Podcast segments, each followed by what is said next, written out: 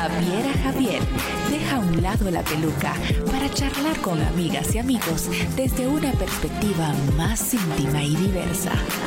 Secretos, anécdotas, intimidades son algunos de los puntos que expondrá a cada invitado. A cada invitado. ¿Están todos listos? Bienvenidos al show de Javiera Javier sin peluca. Comenzamos antes de empezar, solo quiero cerciorarme que mi nombre esté apareciendo porque con eso de que de repente al señor presidente le aparece otro nombre cuando hace Zoom, yo no quiero tener ese problema, por favor, marital en vivo. Así que si me aparece Javier Javier Producción, o sí, por supuesto, gracias.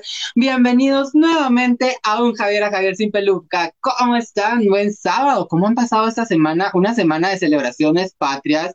Eh, pues ahí estuvimos un poco descontinuados con el tiempo, no sé si a ustedes les pasó, pero a mí sí, que de repente el lunes trabajé, martes descansé, luego reincorporarme miércoles pensando que era el lunes, una cosa tan rara que yo creo que todos pasamos ese desfase en cuestión de horarios y días. Pero hoy quiero hablarles específicamente de esos desfases que han pasado también en la política. pero bueno, Solo contarles que vamos a tener a una súper invitada esta noche, eh, fotógrafa, pero antes de hablar de ella, quiero contarles que siempre nos sigan, por favor, y se los agradezco porque sé que son muchos los que nos están siguiendo y comentando en redes sociales, en Facebook, en Instagram, en TikTok, en YouTube, en todas, en todas las redes, es que estamos en todo. Y recordarles siempre nuestras actividades a partir del martes que vamos a empezar y les cuento que voy a estar con nuestro nuevo eh, psicólogo Eduardo eh, Santano, ya le estoy diciendo mal el apellido. Vamos a estar ahí hablando del primer tema ya específicamente con él para el, bueno, el Diversa Podcast específicamente de salud mental. Y también recordarles que los miércoles estamos con eh, Diversa el Podcast, siempre conmigo. Vamos a tener a Sarita Kuruchich para que estén pendientes porque vamos a hablar de toda esta proyección eh, con respecto a la música. Eh, indígena, de mujeres, que está haciendo con ella, bueno, y un grupo ahí de mujeres eh, que se unieron para hacer un proyecto muy bonito. Recuerden también el jueves que estamos con Otto René hablando de actualidad, así que cualquier tema de actualidad que ustedes quieran enterarse con Otto René el día jueves y sábado y perdón y viernes con Diversity vamos a estar siempre hablando, ahí va a estar nuestra señora productora con el puerquísimo, hablando con algunas organizaciones para conocer qué proyectos tienen, qué trabajo están haciendo social al respecto en todo este contexto en el que estamos ahora con el COVID y otros más y los proyectos que vienen ahorita a la nueva normalidad. Y recordarles, por supuesto, siempre los sábados, Javier Javier, sin peluca, así como hoy, hoy, hoy, hoy, hoy, hoy. Así que de nuevo les comento, hoy tengo una de las fotógrafas eh, retratistas guatemaltecas más importantes en la actualidad. bueno, reside actualmente en la antigua Guatemala. Inició su carrera fotográfica a los 23 años de edad. Ella emplea el arte de la fotografía como una forma de expresión, pero también lo hace para lograr así canalizar sus emociones, sueños, proyecciones y la dualidad de su propio ser por medio de retratos artísticos que se destacan por fortaleza, resiliencia y transformación del ser, que proyectan sus modelos en cada una de sus obras. Ella es Ilse Ovalle von Ketnow. ¿Qué tal estás, Ilse? Bienvenida. Hola, Javiera, muy bien, gracias. Aquí súper, súper feliz de compartir este espacio contigo. De verdad, muchas gracias por la invitación. Muchas, muchas gracias a ti por haber dicho sí, por animarte a despelucarte conmigo. Aquí, mira, nos quitamos la peluca por un momento. sí, yo empecé. te vamos a hacer algunas preguntas, te vamos a hacer algunas preguntas candentes despuesito ahí para, ver qué sucede. sí, claro. Mira, voy a contarles un poco a los que nos están viendo y escuchando también ¿Dónde has estado exponiendo? Porque eso es importante conocer dentro de la fotografía, también las exposiciones, los montajes fotográficos son importantes. Galería de Arte Menzón Panzaver de la Antigua Guatemala en el 2019, Hotel Pensativo House Hotel en la Antigua Guatemala en el año 2017, la Galería Margaritas de la Ciudad de Guatemala en el 2017, Hotel Pensativo nuevamente House eh, en la Antigua Guatemala en el 2016, también Ciudad de Guatemala en el año 2016 en Galería 77, Casi Barwen para el proyecto Foto 7 eh, en el 2016 y también en el 2016 en, la, en el Palacio de Capitanes eh, que se presentó el proyecto Foto 7 en la antigua Guatemala. Es que has hecho un montón. Y ahorita vamos a tocar otros, otros temas por ahí con respecto a, la fotografía, que tu foto es bastante impresionante, la conozco, invito a todos a conocerla. Eh, pero quiero preguntarte, ¿cómo descubres tu pasión por la foto? Porque, con, mira, yo creo que en este contexto en el que todos tenemos un celular y nos tomamos fotos o podemos hacerle foto a, cualquier cosa que tengamos enfrente, pueden muchos decir porque lo he escuchado de que cualquiera puede ser fotógrafo, pero yo siempre lo he dicho que no. O sea, no es lo mismo que realmente le hayes el modo a la fotografía y el sentimiento y el sentido. ¿Cómo, ¿Cómo ves tú eso y cómo empezaste tú en esto? Bueno, mira, yo comencé con, con la foto desde muy pequeña, o sea, de 9, 10 años, pero porque mi papá era eh, fotógrafo aficionado, entonces él siempre tenía su cámara eh, para todo, o sea, viajes, cumpleaños, entonces yo me acostumbré siempre a ver, eh, pues las cámaras siempre estuvieron en mi vida. Eso sí, nunca me dejó tocarla porque era como, ah, la cámara, no, no, no la toques. Pero pues yo en escondidas tomaba fotos y pues de repente cuando él revelaba su, su rollo le aparecían fotografías eh, como del perro, de pies, de gatos, cosas así. Entonces ahí empezó como, como mi inquietud, ¿no? Eh, luego, bueno, mi historia es como un poco larga. Eh, comencé yo a trabajar en, en, oficina, o sea, ese fue como mi primer trabajo. Entonces, eh, yo trabajo en, en, eso durante varios años, pero yo honestamente sentía que algo, algo me faltaba, no, no me sentía al 100% pues feliz con, con, lo que hacía. Y eh, bueno, comienzo a ver eh, trabajos de, de fotógrafos en, en, Guatemala y veo que, que, que hay alguien que está dando clases. Entonces, con una camarita vengo yo y pues me inscribo y comienzo a, hacer retratos, pero muy, o sea, no, no de una forma profesional, ¿no? Entonces, pero en ese momento fue que yo me di cuenta que, que eso me gustaba. Luego seguí practicando, comencé a hacer pues más fotografías, eh, luego pues yo eh, inicio una relación con un fotógrafo y entre los dos armamos pues una empresa de fotografía. Eh, y yo dije, bueno, este es mi camino, renuncio de, de lo que estaba haciendo, eh, me voy a San Pedro La Laguna a vivir y comencé a trabajar y ese fue el momento donde yo dije, esto es lo que, lo que a mí me apasiona. O sea, ahí fue donde yo, yo dije que, que ese era mi camino, era lo que me gustaba y me encantaba, pues el retrato, ¿verdad? Mira, qué interesante porque obviamente hubo un apoyo, no solo en tu familia, que fue una influencia tu papi, ¿no? Para, para generar este gusto por la fotografía, pero también que, bueno, en una relación, ¿no? Se haya dado esa coyuntura también y esa unión de, de ideas y proyectos, ¿no? Para generar algo. Pero ¿qué te inspiró exactamente en decir, no, esto es lo que yo quiero? ¿En qué momento dijiste, por medio de tal fotografía, yo dije, no, aquí es donde me enrolo y empiezo porque esta me dio la idea de que yo podía ser buena fotógrafa. Yo puedo, ok. Bueno, entonces eso va un poco despuesito de, esta historia. Entonces, para que se pueda entender cómo fue que honestamente a mí la fotografía me, pues me salvó la, la vida. Eh, bueno, luego después de, de, este proyecto que hacemos y que yo vivo allá, eh, estuvimos más o menos como un año y medio, dos años. Está eh, pues mi pareja enferma y, y pues muere. Entonces, en ese momento a mí se me fue pues el, mundo, ¿no? Porque, pues, se va mi pareja, eh, pasaron un montón de cosas muy fuertes eh, y pasé pues un año, bueno, unos, unos, meses muy, muy deprimida, muy deprimida. En ese momento yo estaba como en mi casa, en un cuarto eh, con insomnio, eh, pasándola pues muy mal. Y entonces, eh, bueno, yo tenía una cámara en ese momento, pues que no, no era profesional, era una cámara chiquita, por cuestiones yo había, o sea, ajenas, había perdido yo pues el equipo que tenía. Y comienzo a practicar autorretratos.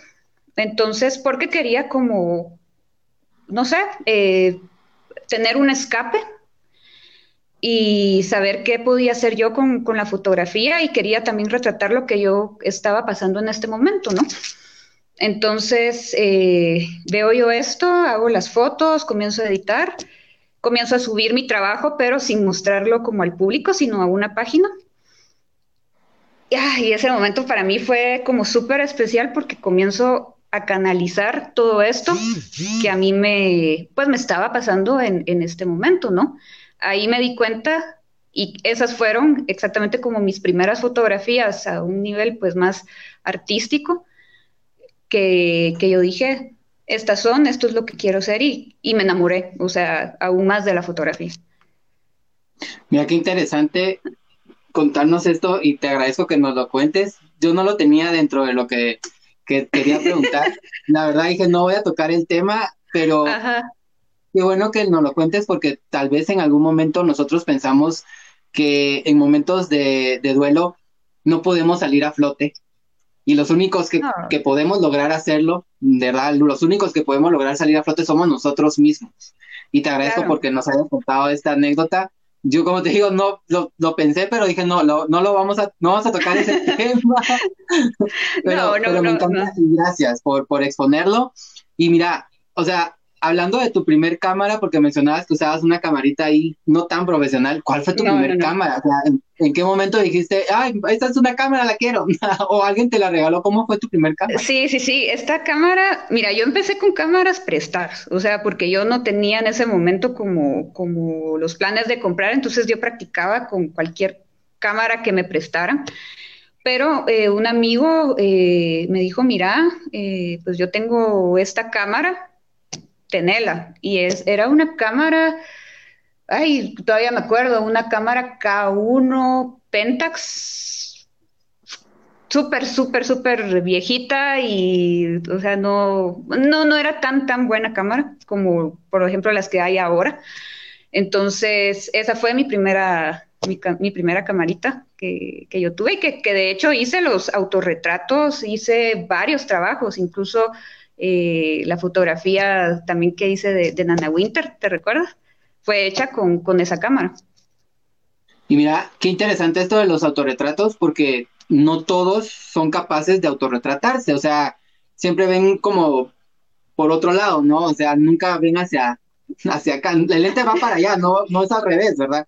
¿Cuándo empiezas ya de lleno a hacer esto? Porque, o sea, hay, hay una parte que también muchos dicen, hay, hay cierto ego a la hora de hacer autorretrato, ¿verdad? Ajá. Sí, sí. Mm, también hay más exigencia y más detalle, porque tú como fotógrafa, pues obviamente vas a ver más detalle, decir esta pose no, esto el mentón, esta mano, este dedo. Entonces te autocriticas y eso genera que cuando hagas un retrato de alguien más, pues obviamente sea mucho más eh, de mejor calidad, digámoslo así, ¿no? Pero en ese momento, cuando decides ser retratista, ¿Cómo te, empapas de, ese, de esa idea de ser retratista?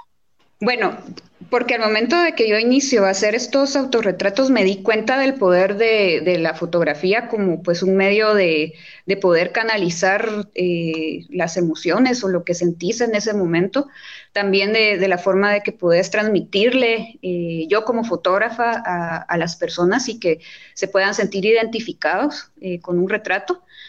Entonces, eh, por eso yo decido hacerlo, porque para mí fue sanador y quería también que personas, por ejemplo, en este caso clientes o amigos que se hagan retratos eh, conmigo, lo vean también de, esa forma, porque, o sea, me llegaban, por ejemplo, a partir de mis autorretratos de decir, mira, yo me siento identificada o identificado, yo quisiera algo porque estoy pasando por, por esto, por ejemplo, una separación y yo quiero sentir mejor conmigo misma, yo quiero pues eh, verme bien eh, y quiero hacerlo para que pues ayude a mi autoestima. Eso, ponete, era una buena parte que me decía. Otros que, mira, eh, yo en esta edad que tengo, quiero recordarla cuando yo ya sea viejita y quiero ver cómo eh, me miraba a, esta edad, ¿verdad? Porque eso es lo bonito de la fotografía, o sea, la magia de la, de la fotografía, capturas un momento y ese momento se hace eterno, ¿no? Para toda la vida. O sea, la fotografía tiene esa magia, ¿no? Y, y, al momento de poder imprimir y enmarcar esa fotografía, claro.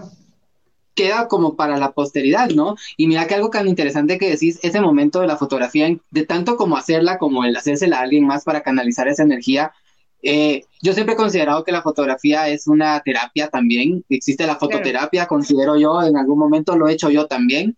Eh, ¿Cómo ves este movimiento que también se está dando donde mucha gente en momentos, como tú dices, donde, ay, necesito explorar algo diferente, algo que nunca pensé explorar, y ven la fotografía como ese momento de poder tener una terapia, una terapia emocional para decir, ok, y después verte en el, después de hacerla, porque también el momento del proceso de hacerla no es, es un proceso.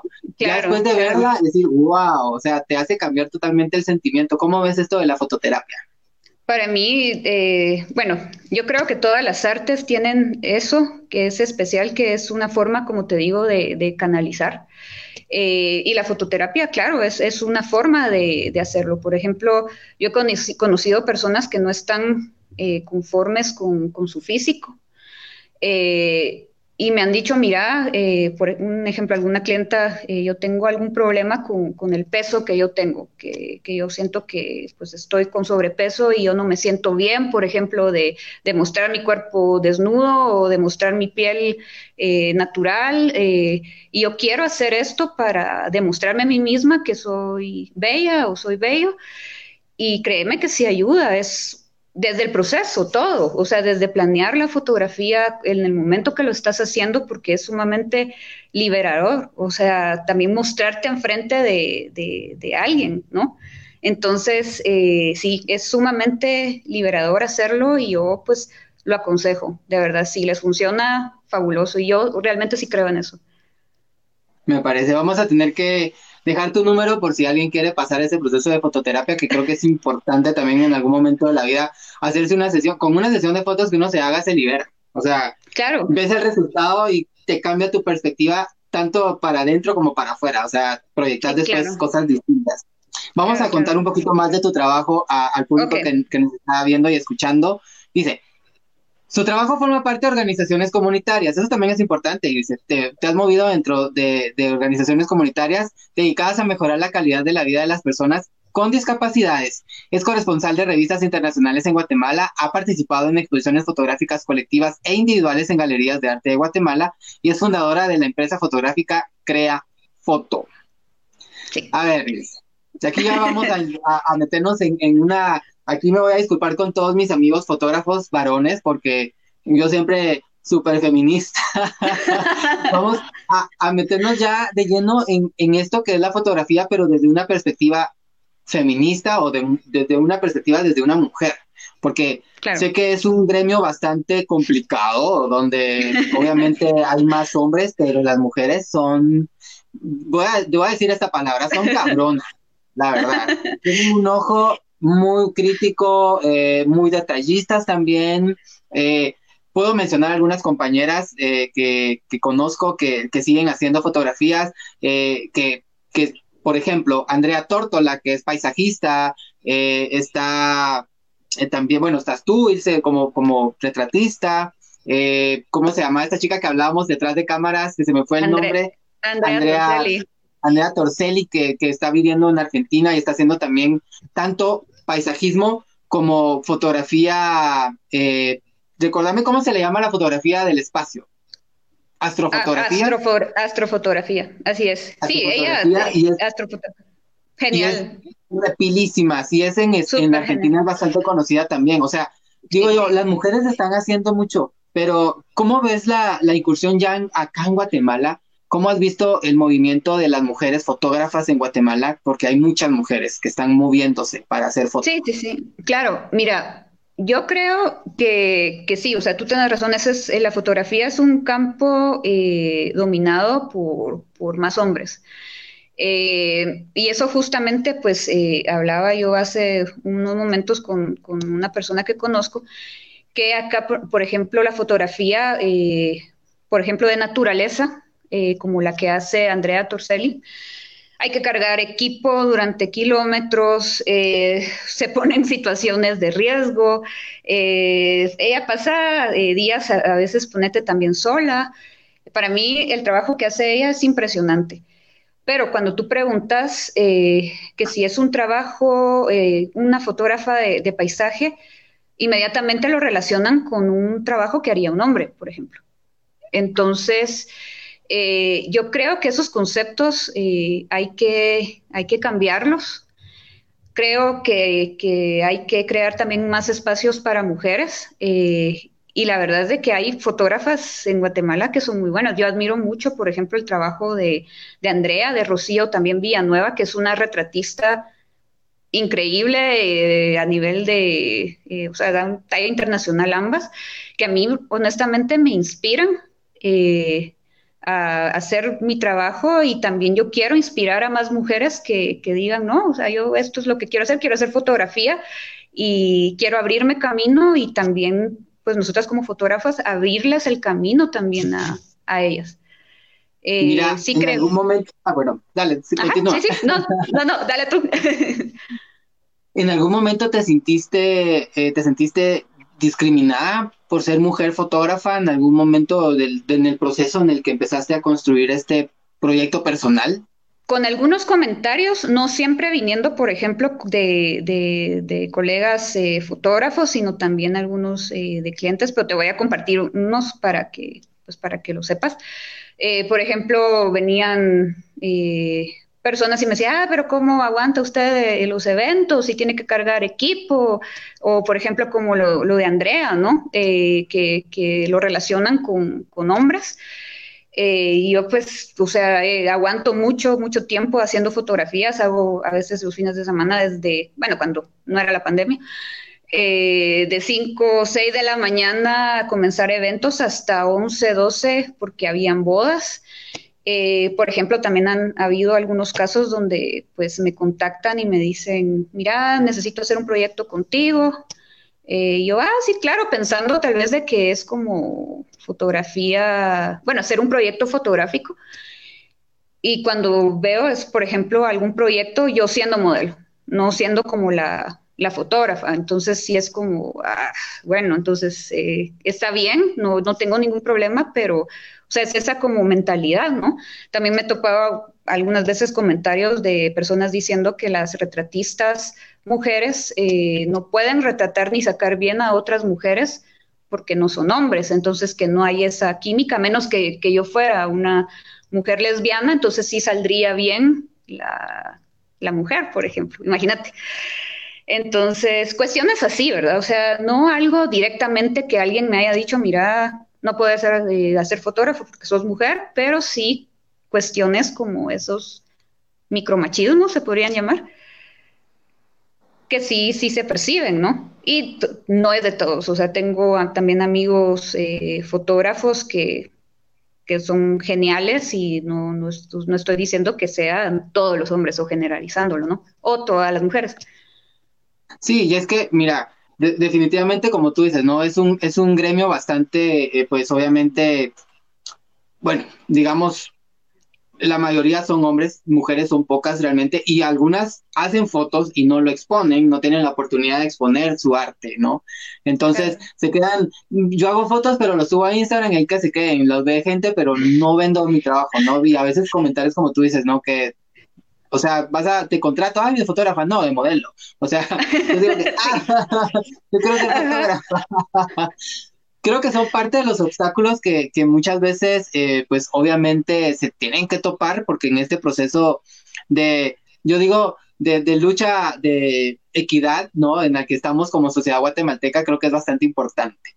Bueno, Ilse, eh, pues no solo ha hecho fotos eh, de personalidades, de personas comunes, sino también ha tenido la oportunidad de hacerle algunas personalidades. Hablabas tú de, de Nana Winter, que tuvimos la oportunidad de trabajar juntos para un proyecto y yo quiero contar, aquí te voy a ventanear.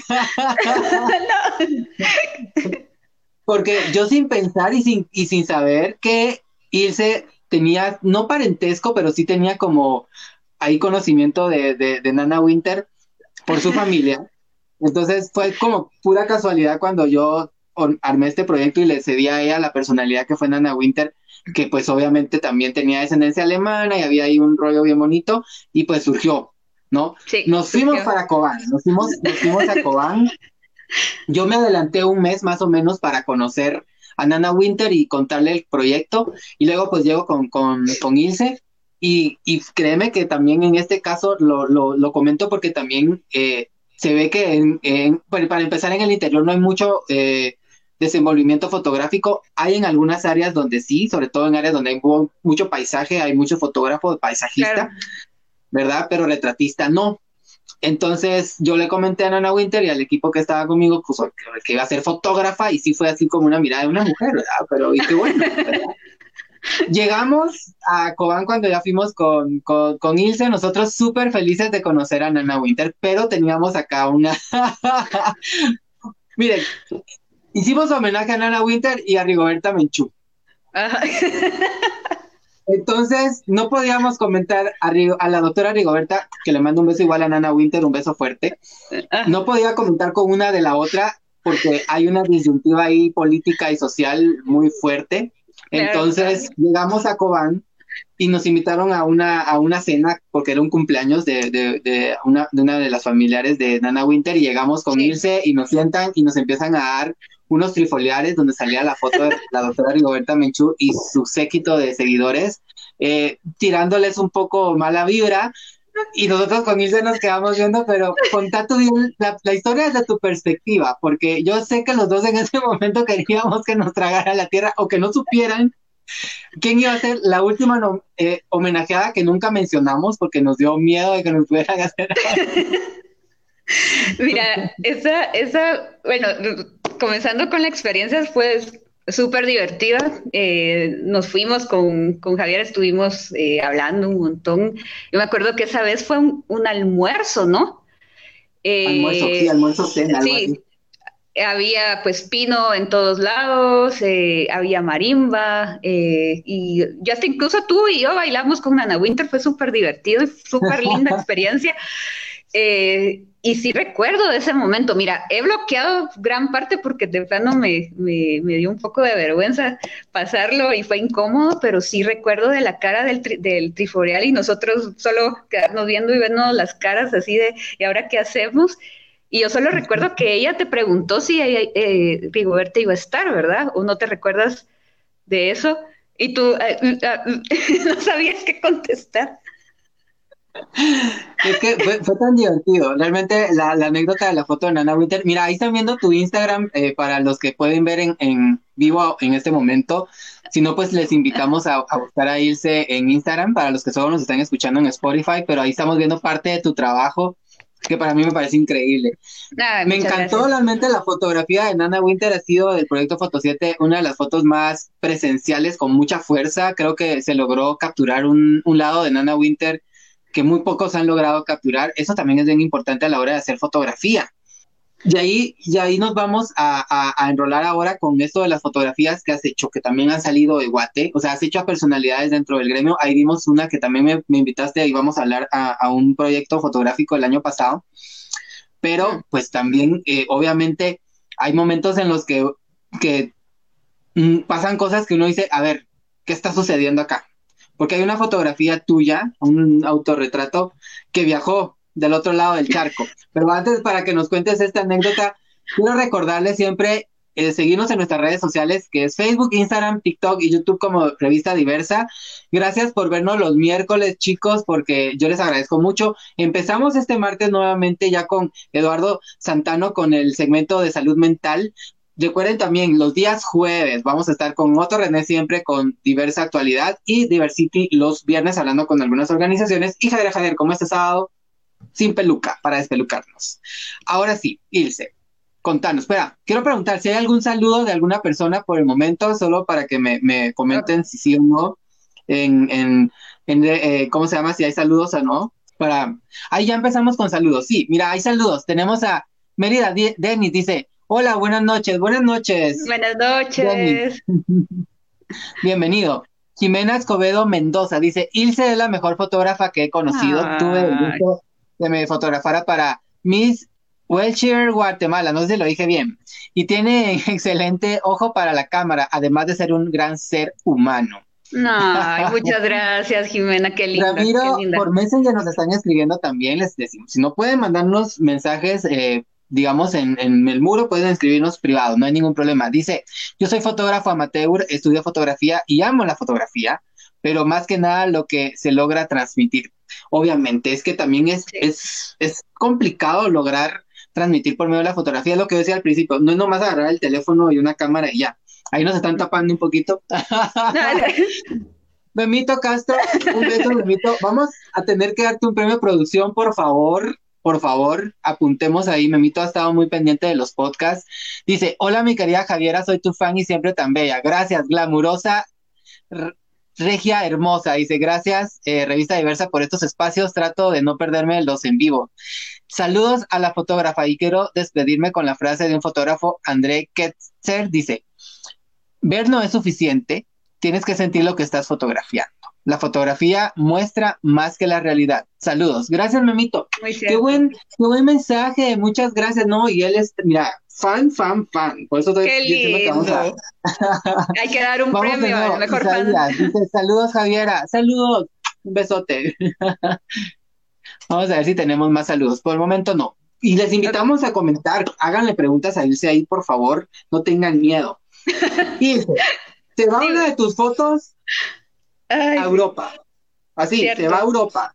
se va a Europa. Contanos esa experiencia, ¿qué, qué pasó ahí? Porque sé que estabas también en un momento donde es- em, no estabas empezando, pero sí estabas como tratando de, de proyectar un poco más el rollo de la fotografía. ¿Qué pasó? ¿Cómo sucedió eso? Mira, cuando esto va agarrado de la mano eh, de, de cuando yo comienzo a hacer eh, autorretratos, ¿no? Entonces yo en ese momento, eh, pues yo lo hacía eh, como para poder sacar lo que sentía en ese momento, no tanto como para mostrarlo al público. Yo no publicaba nada, es más. Eh, entonces, pero había una página en ese momento que se llamaba Megashot, que era un espacio donde fotógrafos pues subían sus fotografías. Entonces yo subía ahí las, las todas mis fotografías y autorretratos y pues ahí nadie, nadie me conocía. Y se quedó así. La subo, eh, pasa un par de meses y en eso recibo un mensaje, ¿no? Y me dice alguien, eh, pues un artista eh, llamado Clap, mira, esta es una fotografía tuya. Y yo, sí. Me puedo decir como, sí, sí es mía, soy yo, pero yo qué extraño, ¿no? Que, que me haya... Entonces me dice, ah, eh, disculpa, es que hice algo. Y yo, ajá, bueno, vamos a ver qué, qué pasa.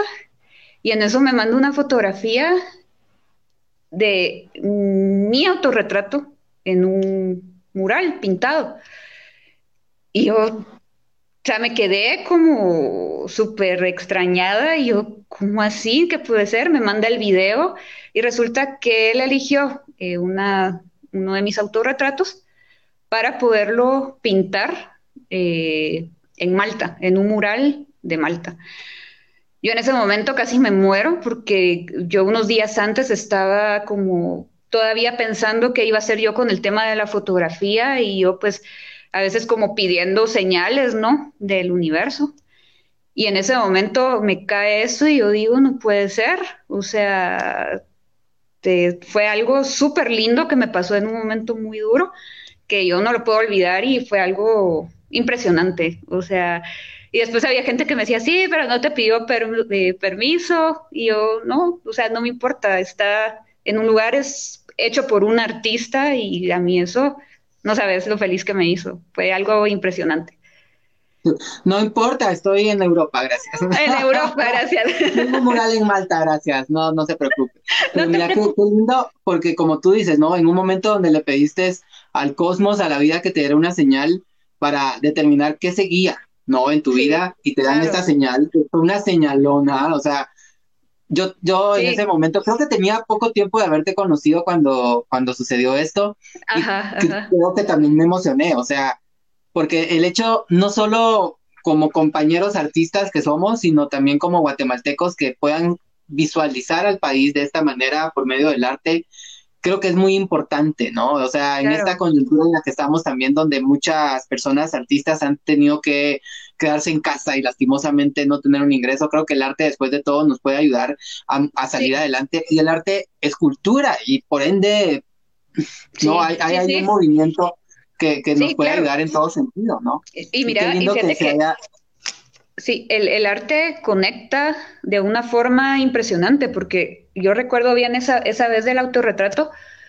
eh, no, en el autorretrato yo salgo eh, agarrando una naranja, era en ese momento, pero yo quería eh, como la impresión de que yo me estaba comiendo al mundo, ¿no?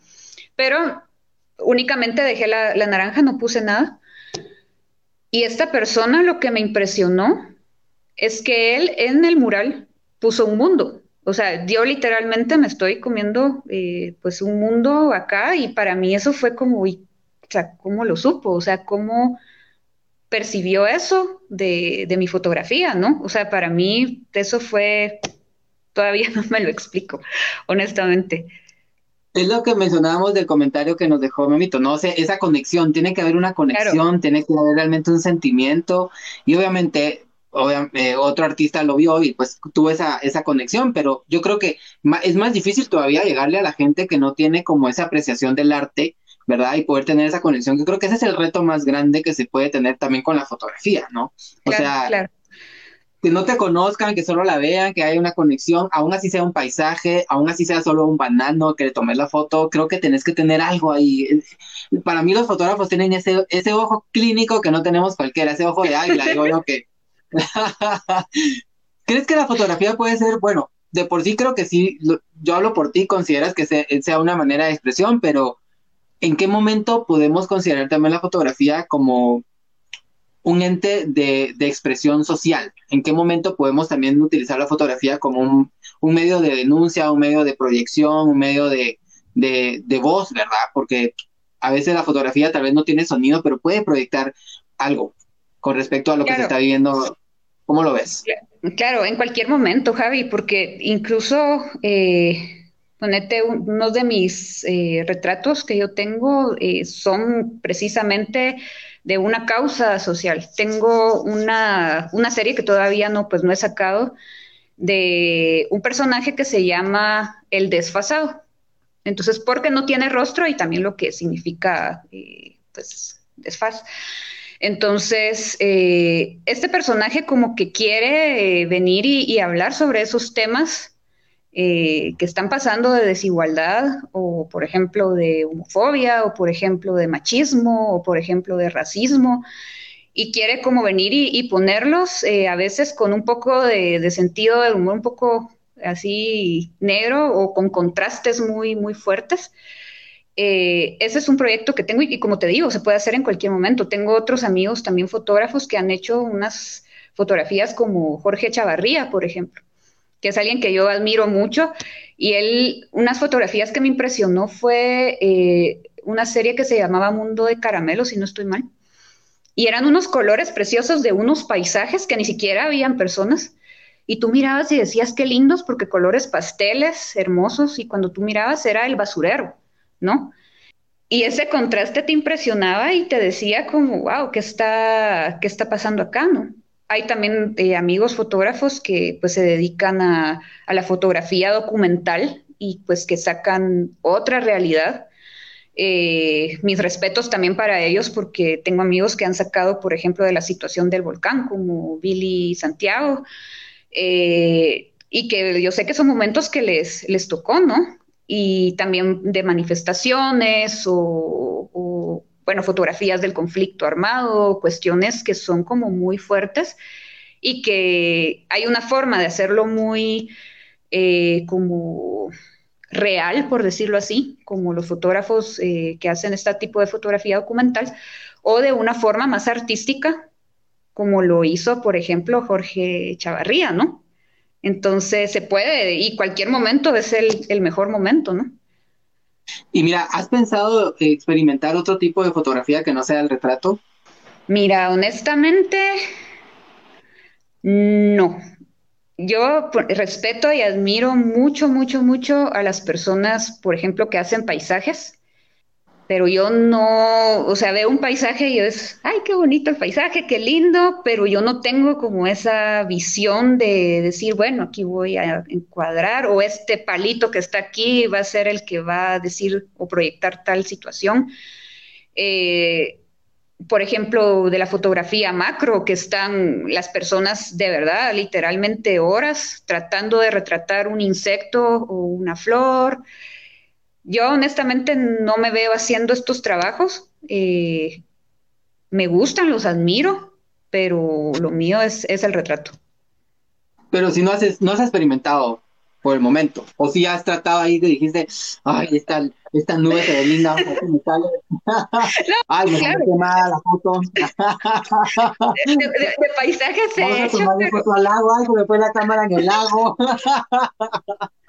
Sí, no, de paisajes he, hecho, pero es como, no, yo necesito que, o sea, tal vez si los paisajes o las nubes sonrieran o, tuvieran una expresión. Bueno, las, fotografías de, animales me gustan mucho, puedo, o sea, de perros, gatos, o porque yo siento que hay como una expresión también. Pero de Tienes una modelo ahí de cuatro patas con caparazón. Sí, la Manuela. Les invito a seguir en redes porque hay una, hay una socia ahí. Hay, una modelo, sí, la, Manuela. La Manuela es, es, impresionante, es una tortuguita eh, rescatada que nos encontramos hace 25 años en la calle caminando a la antigua y pues la adoptamos desde, desde ese día y es parte de, de la familia, la Manuelita. A ver, Ilse, mira, yo sé que a todos nos ha afectado. Bueno, vamos a leer, antes de, hacerte la pregunta, vamos a leer dos mensajitos que tenemos. Dice, Piedra Ovalle Bonquetno nos saluda. Admiro mucho el trabajo de Ilse, lo que transmite, su sensibilidad. He tenido el privilegio de ver a las personas disfrutar de su trabajo y ver cómo respetan y cómo se emocionan al ver sus fotografías. No, mi hermana. Un saludo. Un saludo a Frida. Ahí Mesa también por Messenger nos está escribiendo, dice, ¿qué fue lo más difícil que tuviste que vivir para hacer, para tener ese respeto? tal vez se refiere a donde estás ahora para, ¿qué, ¿qué has hecho para llegar hasta donde estás? Mira, yo he trabajado eh, constantemente, eh, a pesar de todo lo que he tenido en contra. Eh, han sido años, años, años, años de trabajo y sobre todo de no darme por, por vencida, también de, no importarme los comentarios eh, malos, porque a veces hay, y que no precisamente son una crítica constructiva, sino son malos, o sea, que, tratan como de, que uno no, no, progrese, ¿no? Entonces, hacer caso omiso a esos, a esos comentarios y, y seguir. Y si uno tiene una meta, ser persistente y, hasta lograr lograrlo, ¿no? Porque tenemos una vida, el tiempo se va tan rápido y yo no quiero despertar un día y decir, no, yo no hice lo que quise por miedo o yo no quise lo que yo no hice lo que lo que quise porque el camino más seguro era este, ¿me ¿entendés? Entonces es es una lucha constante. Totalmente. Ahí está la respuesta para Saraí. Gracias, Saraí, por, por tu pregunta. Muchas gracias. Yo creo que eso, se trata de por sí la vida. Seguir tus, tus sueños, tus metas, tus anhelos desde ti. Obviamente esas críticas que no van a construir nada, hay que hacerlas a un ladito. Las que sí te pueden ayudar, démosle, porque también nos ayudan las críticas constructivas a... a, veces no vemos nosotros nuestros errores, ¿verdad? Pero si alguien nos lo dice, pues ahí vamos. Lester claro, dice, un fuerte abrazo. Bueno, no, dice un abrazote. Yo dije un fuerte abrazo, mira, me estoy inventando palabras. Andrea Palacios también escribe y dice, ah. saludos Silvia, increíble persona, increíble fotógrafa, hermoso y conmovedor ver cómo transmites tanto con su arte. Tan linda, Andrea, un besote, un besote, de verdad, gracias. Ahí va Memito nuevamente, así yo tratando de, que, de verme para... sí, otra vez. Hola. dice, una pregunta, Irse. Esta es una respuesta de la fotógrafa Maya. Dice, en una entrevista como fotógrafa, ¿cuál es tu opinión al respecto? Fotografiar prostitutas me ayudó a encontrarme, aprendí que ninguna vida es en blanco y negro, aprendí a distinguir y aceptar los matices y las condiciones de la vida. Como fotógrafa aprendí que tengo que ser fiel a mis propuestas, a lo que me interesa. Al principio tenía muchas opiniones que me dejaban de todo aquello que quería hablar, que le alejaban de todo aquello que le quería hablar, pero aprendí que siempre, y ahí creo que se quedó el mensaje, vamos a ver si sigue. Ok.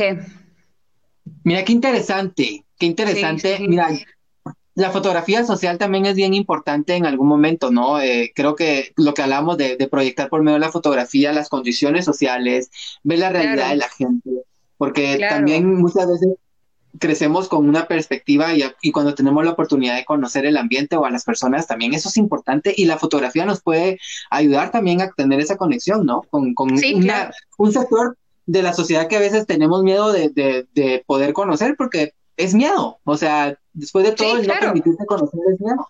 Es miedo y, y los prejuicios también. Entonces, de verdad, a mí algo que yo agradezco eh, es por medio de, la fotografía conocer gente tan impresionante, eh, que me ha dejado para mí, o sea, un, aprendizaje que tal vez las personas creen que, que, que yo al hacer fotos les doy algo, pero realmente estas personas han aportado a mi vida. Eh, por ejemplo, un ejemplo, eh, con las fotografías eh, de Miss Wilcher, quiero, quiero hacer un comentario con respecto a esto. Las personas con discapacidad son un 10% de la población guatemalteca. Es un porcentaje que es eh, discriminado en muchas áreas y también una falta de empatía impresionante. Yo el año pasado fui a hacer eh, fotografías para este certamen, que es un certamen inclusivo eh, para mujeres con discapacidad. Y mira, Javi, no te, te puedes imaginar, o sea, yo, o sea, al verlas, al escuchar sus historias, yo no volví a ser la misma persona. Eh, yo lloraba, me reía, lo viví tanto y aprendí tanto de ellas y, o sea, yo decía, o sea, mi concepto cambió y, o sea, son mujeres tan respetadas, tan fuertes, eh, y hace, nos hace falta mucho como, como sociedad empatizar con, con, ellas, porque no hay pues eh, lugares con acceso, eh, no hay calles accesibles para personas con discapacidad, se les discrimina en el trabajo, a las mujeres también, o sea, con cuestiones tan simples como decirles de que ellas por ser mujeres con discapacidad no pueden usar tacones, o no pueden eh, eh, ser de cierta forma, no pueden ser mujeres sexys, o no, ¿me entiendes? Entonces, eh, a mí sí me ayudó esto en un aspecto social grande. para mí es impresionante hacerlo y, contestando la pregunta de la, de la persona, uno aprende de, todas las personas. Yo no he tenido el gusto de poder fotografiar, por ejemplo, o retratar a prostitutas, a personas pero a mí me encantaría hacerlo, seguro. Yo sacaría algo muy positivo de eso y aprendería muchísimo sobre estas personas. Ahí va la, ah, bueno, ahí, ahí pusieron de nuevo, dice, continúa el mensaje de Memito Castro, dice, siempre hay que ir por donde uno lo siente, por lo menos yo funciono así, Maya Dodder, es la fotógrafa que él comentaba. Ajá, Mira, qué interesante porque obviamente la fotografía también te hace conectarte con la gente a la que fotografías. Y te iba a comentar, mira, te me adelantaste dos preguntas porque te iba a hacer preguntas. no, pero me encanta, me encanta. Porque lo hablamos en el momento que debía ser. Y, y lo, lo, lo, lo, bonito de esto es que también tú nos estás mostrando esa naturalidad con la que puedes relacionarte con la gente porque no todos tienen esa percepción, como tú decís. O sea, nos enseñan una, un parámetro, ¿no? Y la fotografía en tu caso, pues ha sido parte fundamental de tu desenvolvimiento humano, porque estás conociéndote, estás conociendo tus límites, y eso es un ejemplo bastante fuerte, sobre todo en una, en una sociedad machista, ¿no? Que yo lo veo así, y, y, y en cuestión del gremio fotográfico también, ¿no? Porque, como tú dices, siempre la mujer es como, ay, sí, ahí está, qué bueno, ¿verdad?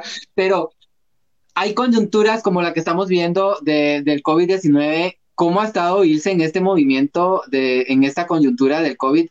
¿Ha estado varado el trabajo? Sí, sí, sí, sí. Eh, yo sí, sí. En cuestiones, por ejemplo, de, de, eventos fotográficos, parado todo, porque pues hay, tiene que uno también un distanciamiento y pues, o sea, eso es entendible. Eh, hasta ahorita en este momento que, ya hay un poco más, por ejemplo, de, movimiento, de algunas sesiones pues, de retrato. Eh, yo en esta cuarentena, mira, he estado tratando también de, usar mi tiempo lo mejor posible, eh, aprendiendo, me meto a ver tutoriales, me meto a ver el trabajo de otros fotógrafos para inspirarme o de músicos. Eh, también he estado en un proyecto eh, ahora que la verdad me, me, gusta un montón, que es poder realizar eh, entrevistas a personas, a otros fotógrafos, ¿no? Que es con una revista de Costa Rica. Y entonces eso me, pues me ha ayudado mucho también y a conocer y, ver el trabajo de otros fotógrafos que, que a mí me, pues, me inspiran también mucho. Mira, ahorita hablando de Costa Rica, el año pasado tuviste eh, un colectivo con dos chicos de Costa Rica llamado Tríptico, donde te agradezco me hayas tomado en cuenta para formar parte por medio de una fotografía. Eh, sé que el proyecto también se varó, había la, estaba a la disposición de irse a, Costa Rica y por la situación creo que se varó totalmente el, el, proyecto. ¿Siguen planes para poder hacerse al regresar ya a la normalidad? Sí, sí, sí, seguimos en planes. de hecho, eh, esta, eh, eh, el tema de la, de la revista de, Costa Rica es de, Mario Peraza, que, hicimos el, tríptico, ¿no? Y los tres, Mario y Heiner, somos súper, súper amigos. yo los respeto también a ellos mucho, son increíbles retratistas y excelentes seres humanos. Y sí, siempre nos estamos hablando y ese es un tema de, de volverlo a a, sacar, ¿verdad? Porque solo estuvo en la antigua y ahora guardadas las obras, yo las tengo. Entonces, eh, sí, a esperar, pero sí, sí es algo que, queremos eh, retomar, de hacer un tour en, Guatemala eh, y luego pues ya, ya irnos a, a Costa Rica, ¿no?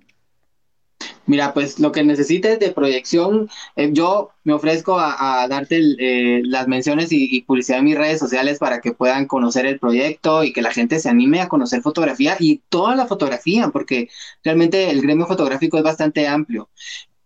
¿Qué consejo le das a, a los jóvenes que nos están viendo que tienen ahí como esa espinita de querer ser fotógrafos, eh, para incursionar en este gremio, en este, en este mundo de la fotografía, ¿qué consejo les puedes dar para dar ese primer paso, de decir, ok, decídete, ya? ya. bueno, primero que, que si tienen un sueño, sea cual sea, ustedes lo vivan y hagan lo posible por cumplirlo. Como te, te decía antes, vida solo tenemos una y el tiempo se va tan rápido como para estar trabajando en algo que no nos gusta eh, por presión social o, porque hay una eh, comodidad económica también. Eh, dar el paso también en, la fotografía, o sea, yo siento que es, es importante toca trabajar duro, porque no es como que, bueno, yo ahorita quiero ser fotógrafo y ya mañana voy a tener 100 eventos, o sea, no es así, o sea, tenés que trabajar constante ser cumplido con tus clientes también. Eh, si tú decís, por ejemplo, porque eso es algo muy común y hasta incluso es un, se hace como chiste entre fotógrafos de que las fotografías no te las entregan en meses, ¿no? O en semanas. Entonces, ser muy responsable con, con, con las fotografías y entregarlo en los tiempos que se, que se dice, tratar de hacer siempre lo mejor posible, estudiar lo más que se pueda, porque uno no lo sabe todo, siempre hay cosas nuevas que aprender entonces, para mí es eso, dedicación también y pasión sobre todo. Pasión, definitivamente. Si ya tienes ese gusto y ya quieres empezar, dale, ese primer paso. Si hablamos de equipo, ¿qué necesitamos de equipo, aparte de la cámara, para hacer una buena fotografía? Porque yo sé que hay alguien ahí que, está con la duda de qué podemos adquirir. ¿Qué puedo hacer? Estoy en ese grupo. ¿Qué necesitamos depende también qué, querrás hacer vos como, como fotógrafo. Eh, si sos de, de, querés hacer fotografía, por ejemplo, en el área natural, eh, pues tu cámara y, y puedes tener un disco reflector. Si no tenés eh, la economía para hacerlo, puedes hacer hasta tu disco reflector con un papel aluminio si querés que te ayude. Eh, yo aconsejaría tener un flash si querés hacer eh, eventos, una, una, luz también que sirve muchísimo también para la luz natural. Eh, aquí tengo, te enseño, es la que tengo acá, aquí, esta, eh, que te saca, sí, que te, te ayuda muchísimo en, lo natural y también en, en, en interiores, ¿verdad? Con eso puedes empezar súper bien, pero si no, uno puede hacer su, sus, propios, sus propias luces ahí intentando, eh, sí. Es imaginación, más que todo. Imaginación, para darle el primer paso. Bueno, y vamos a entrar a, un, último bloque, eh, donde te vamos a hacer algunas preguntas cachondas. ¿Estás lista? Si no contestas bien, te tienes que ir quitando una prenda. Bueno, está bien, no, mira, vamos a, entrar a, este, a, este, a esta ronda de preguntas. Yo te voy a hacer 20 eh, preguntas, digamos palabras, donde tú me tienes que responder lo primero que se te venga a tu mente. Bueno, ¿Sí? está bien. Ok, Con vamos, pues. Listos. Vamos. Ok, empezamos. Guatemala. Mi país. ¿Soltera, casada o en busca? Es complicado. Platillo típico. eh, salpicón. Prenda de vestir favorita. Calcetas. Estatura. 1,68. Color favorito. Em, el amarillo. Sexo. Qué rico. Bebida. Eh, el café. Canon. Pentax. Fujim. Imagen. Amigos. Ay, vida. Animal. El cuco. El cuco. Antigua Guatemala. Wow. Eh, amor. Se, se vale llorar. Fotógrafo guatemalteco. Wow. Rocío Villanueva. ¿O fotógrafo? Amor. Sí. Libertad. Ok. Clima favorito. El frío. Signo zodiacal. Virgo. Futuro. Incierto. Fotografía. Pasión. Y cerramos con Javiera Javier. No, es mentira. Diva. Ah, pero así buena. No, no, diva. Ah, mala, no, sí. No, diva nada. Diva buena. Yo, yo no, yo no le tiro ro- mal rollo como otras que andan ahí haciendo sus shows a esta hora, también los sábados. No, no. No, no, a esas, esas que lo hagan. Yo, yo no, yo no Yo no. Bueno, Ilse, mira, yo sé que, que, que ahorita estamos todos como en un stand-by por la situación, pero ¿qué esperamos de ti para más adelante a futuro? ¿Qué viene de Ilse más adelante? Más proyectos, eh, quiero hacer también más, más cosas en el área eh, social, eh, poder ayudar a más personas. Eh, definitivamente nuevas series eh, fotográficas para, para poder exponerlas. Y trabajo, que venga mucho trabajo, eso lo deseo mucho. ¿Cómo te encontramos en redes sociales para los que no te tienen? Estoy como ay, Ilse. punto. Bon Kedno en Instagram y en Facebook estoy como Ilse Ovalle Bon. Eso junto, digamos. Sí, sí, sí.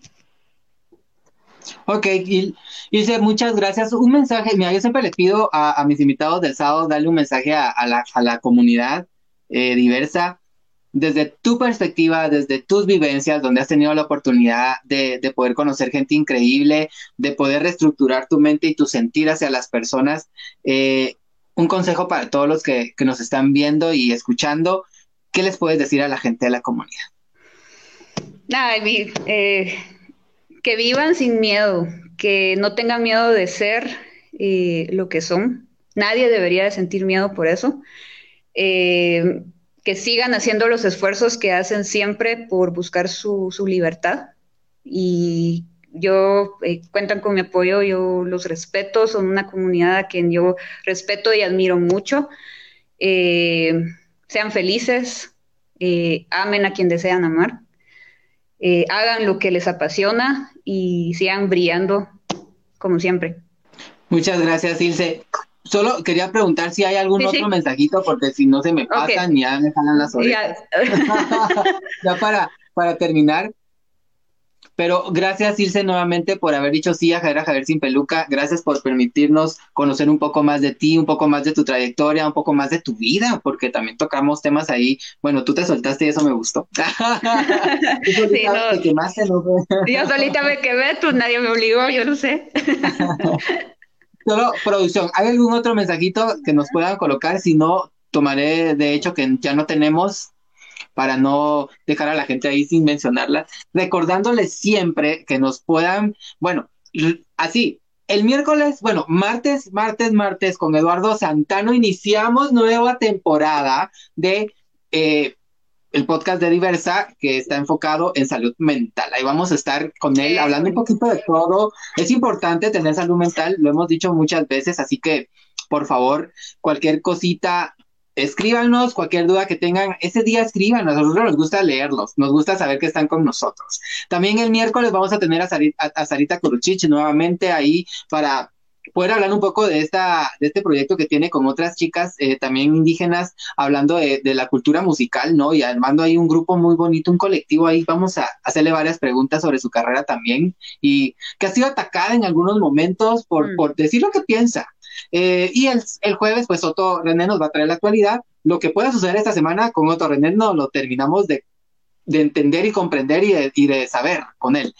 Y Diversity el viernes vamos a estar hablando también sobre algunas organizaciones que van a estar con nosotros, pues obviamente contándonos sobre los proyectos que tienen como ONGs, eh, proyectos sociales, culturales, etcétera, etcétera. Y el sábado, revista Diversa nos presenta Javier Javier, que soy yo aquí, véanme. Javier Javier sin peluca. No les digo quién está, pero solo les voy a decir que va a ser así de alto, póngase el cinturón, solo eso les puedo decir. Así que muchas gracias. Recuerden siempre, si tienen ustedes a alguien que quieran que nosotros presentemos en Javier Javier sin peluca, por favor, escríbanos a info.diversa.gmail.com. Nosotros también estamos dispuestos a invitar gente que y se los quiero decir, porque viene octubre y octubre es un mes muy importante donde quiero también proyectar a gente que está haciendo cultura, no necesariamente gente del rollo, sino gente diversa, ¿verdad? Sé que hay mucha gente de la comunidad LGBTIQ que también está haciendo cultura, está haciendo sociedad, está haciendo un poco de servicio social y queremos invitar, si tú tienes a alguien ahí en casa que me puedas invitar a, o que me puedas decir que yo invite al proyecto, pues démosle, démosle, nosotros estamos abiertos. Así que muchas gracias por vernos y escucharnos Gracias, Ilse, nuevamente por estar con nosotros. Y pues nos despedimos. Esto fue Javier a Javier sin peluca. ¡Chao! Adiós. Diversa, el podcast.